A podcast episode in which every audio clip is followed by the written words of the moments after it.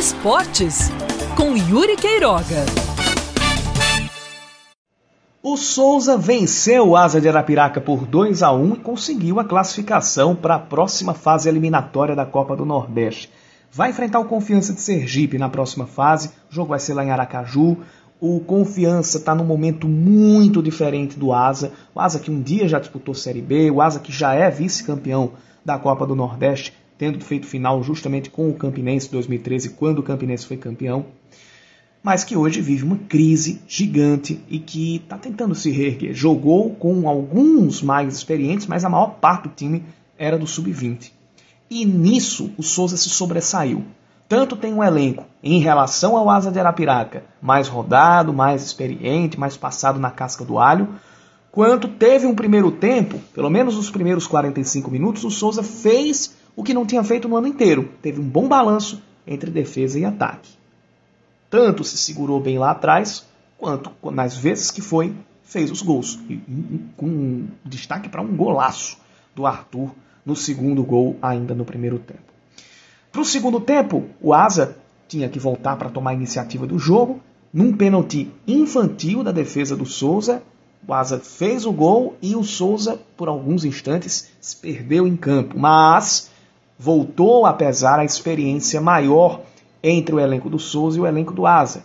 E nisso Souza passou a saber sofrer, segurou a vitória, ainda teve com algumas arrancadas e num chute bem potente do Daniel Costa de fora da área, a chance até de ampliar o placar, ainda teve a chance de fazer mais um, um ou dois gols e segurou o ímpeto do Asa, conseguindo a sua classificação.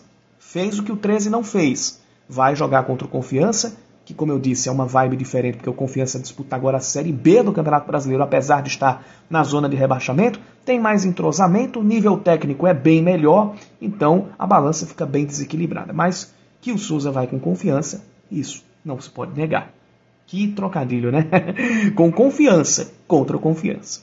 Agora a gente fala de Série C, porque amanhã, jogo que você ouve aqui na Band News FM Manaíra, o Botafogo enfrenta o Criciúma. Eu já estou cansado de dizer o que, que o Botafogo precisa para conseguir ter chances de subir para a Série C. Amanhã vai ter um desfalque lá atrás, na defesa, na zaga. Fred vai voltar. Na verdade, o desfalque não é a volta de Fred, evidentemente, né?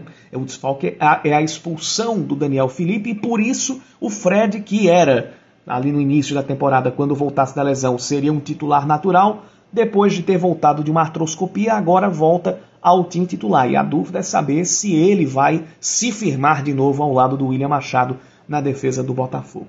Como disse, a defesa já está fazendo seu papel. Quem precisa fazer melhor o seu papel é o ataque. Adaptando um ditado do futebol americano, ataques ganham jogos, defesas ganham campeonatos. Mas se você tem uma defesa muito eficiente, mas um ataque que não é capaz de ganhar jogo, você não pode fazer com que uma defesa ganhe um campeonato sem que haja o básico do futebol, os gols. O ataque que ganha jogo precisa aparecer para que o trabalho da defesa seja ainda mais valorizado e surta mais resultados. Amanhã, 6h20 da noite, transmissão ao vivo de Criciúma e Botafogo pela Série C do Campeonato Brasileiro. Eu estarei na narração com Caio Guilherme nas reportagens, Raíssa Guilherme nos comentários e Cacá Barbosa no plantão. O jogo é às 7 da noite no Heriberto Rios.